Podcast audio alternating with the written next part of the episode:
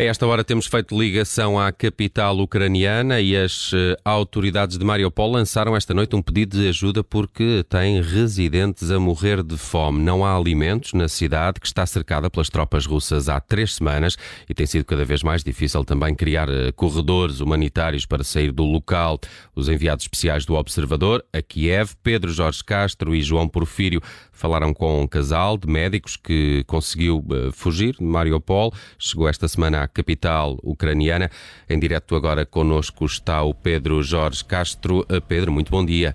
Conta-nos uh, a história destes médicos, o que é que eles viveram, o que é que eles te contaram antes da, da saída de, de Mariupol.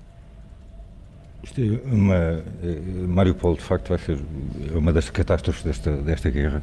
Uh, sabemos, sabemos muito pouco sobre, ainda sobre uh, tudo o que aconteceu lá e tudo o que está a acontecer lá, portanto, daí a importância deste, deste testemunho. É o Constantino e a Ludmila são dois médicos que no primeiro dia da guerra portanto, foram, foram se oferecer lá à Força de Defesa Territorial, como, como outras pessoas fizeram por todo o país, na altura, não, naquele momento exato, não, não, não, não, precisaram deles como, como militares, vá, digamos assim, uh, e eles acabaram por encontrar um, abrigo num complexo desportivo, o Terospor, onde uh, se começaram a juntar as pessoas para se protegerem dos bombardeamentos e, começaram a viver lá, e eles próprios pensaram, então, foram ter com o responsável deste, deste espaço, perguntar como é, que, como é que podiam ajudar, e disseram são médicos, então montem as coisas para começar a, a prestar assistência, assistência às pessoas que necessitarem. Uh, e então a vida deles passou a ser isto, eles passaram a ser os médicos deste, deste complexo subterrâneo onde uh, estavam 4 mil pessoas abrigadas. Uh, eles já tinham experiência de, em medicina de guerra, o que ainda foi mais útil neste, neste cenário. Uh, mas então passaram, passaram a ser eles os, os responsáveis por dar assistência, uh, a assistência possível a todas estas pessoas. Agora imaginem o, que é que, o tipo de situações que, que, que, com que tiveram que, lidar num, num, num, cenário destes. eles deixaram de ir à, à própria casa deles, portanto, passaram a dormir neste complexo, sem, sem condições nenhumas, obviamente, isto foi tudo uma emergência, onde as pessoas, portanto, dormiam no chão, espalhadas pelo chão, se alguém se levantava, uh, perdia o lugar, era difícil até caminhar uh, por este, uh, para eles caminharem por entre, por entre as pessoas que estavam deitadas ou sentadas dia e noite neste, neste complexo subterrâneo. Eles iam a casa apenas duas horas por dia, enquanto conseguiam, para, para, para irem tomar banho e, e, basicamente e depois voltarem outra vez para o complexo, onde, onde obviamente eram, eram muito precisos. nessas saídas à, à, rua pela cidade, começaram a, confrontar-se com a destruição, com, com obviamente com, os edifícios destruídos, com, com, com, as filas nas farmácias, com, com, com, as, com o comércio todo destruído e com os cadáveres. deixou de ser possível em Mariupol, obviamente, fazer funerais, tornou-se tornou uma, uma cidade que deixou, de funcionar.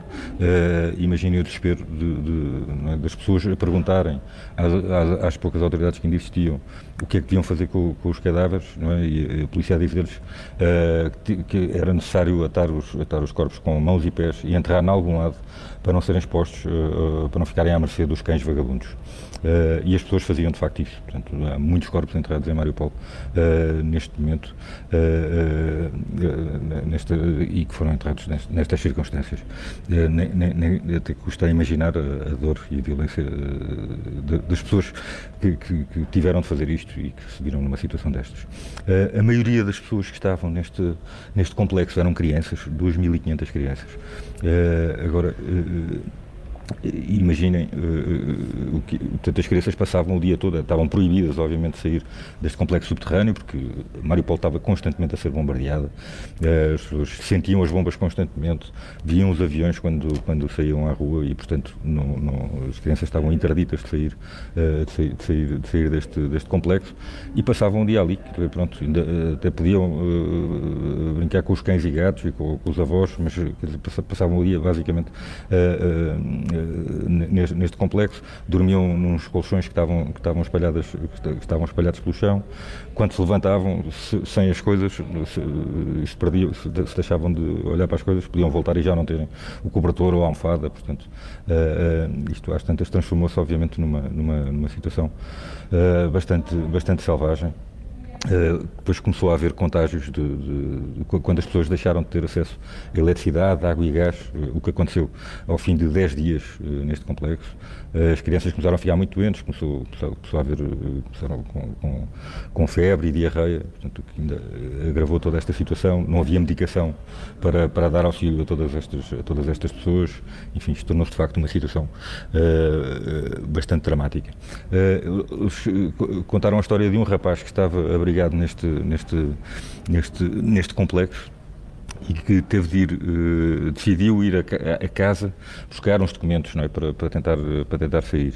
Uh, ele conseguiu voltar, conseguiu voltar, mas voltou uh, completamente uh, ferido. Tinha portanto, ferimentos no olho, nas pernas, uh, e a médica perguntou-lhe o que, é, o, que é, o que é que te aconteceu. E, e ele contou que pronto, começaram a disparar contra ele, nas, começaram a disparar nas costas dele, e aconteceu uma coisa quase, isto é mesmo terrível. Eh, ele, eh, no momento em que, no momento do último disparo contra ele, ele tropeçou num cadáver e caiu, e isso acabou por ser aquilo que o salvou, de certa forma, porque uh, uh, acabou por o fazer desviar-se uh, das balas. Não é? Mas ele dizia: sou um estúpido, para que é que fui a casa buscar os documentos? Não é? Isto não tinha importância nenhuma comparado com aquilo que, que acabei por passar. Uh, os médicos ficaram 10 dias neste, neste, neste complexo uh, e uh, ao décimo dia chegou outro médico que, que, que, tinha acabado de ter a sua casa bombardeada. Eles já estavam completamente de rastos, depois de 10 dias, praticamente sem dormir, a ir apenas duas horas por dia à casa.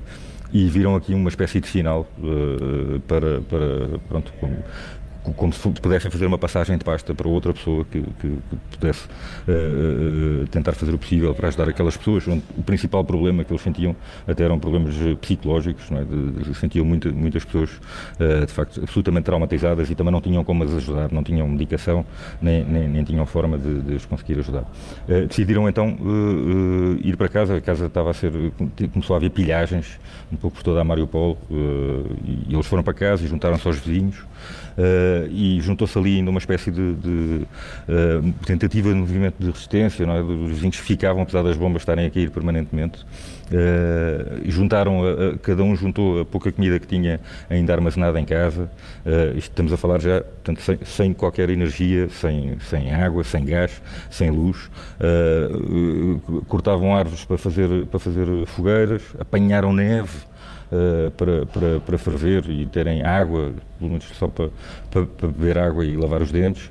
Uh, e, ainda tentaram aguentar-se assim até o momento em que uh, pronto, houve um bombardeamento caiu mesmo uh, junto à, à, residência deles e eles acharam que pronto que não, não, não, não valia a pena continuar não valia a pena continuar e então por muito perigoso que fosse fugir Uh, encetaram então essa, essa fuga, vieram em dois carros, 12 pessoas, uh, e uh, o, o, horror continuou em certa medida, porque tiveram obviamente de passar por 19 checkpoints de russos Uh, agora imagino que é uma pessoa que está, que está, estas pessoas depois de passarem por tudo isto, ainda terem que se confrontar com, com, com, com os militares russos, uh, a mandarem-nos parar, a quererem ver os documentos, a quererem ver uh, as coisas todas que tinham. Não, não, não houve nenhuma, não houve nenhuma, houve muita tensão, claro, não é? mas não uh, conseguiram, conseguiram passar por eles todos.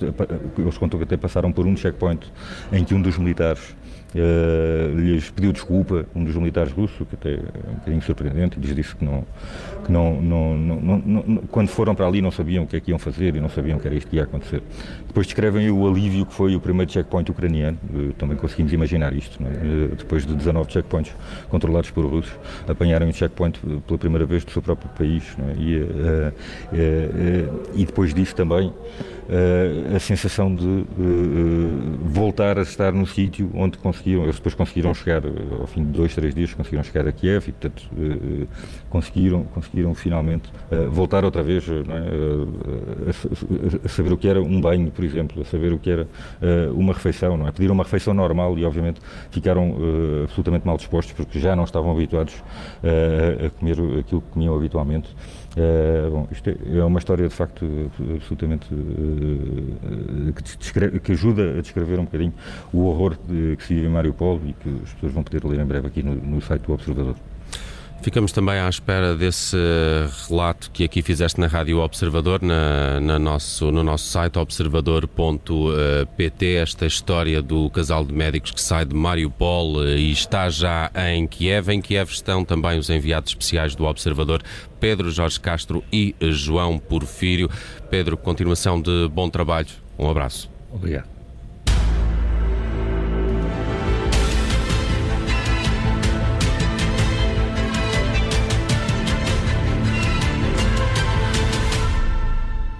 Rádio Observador.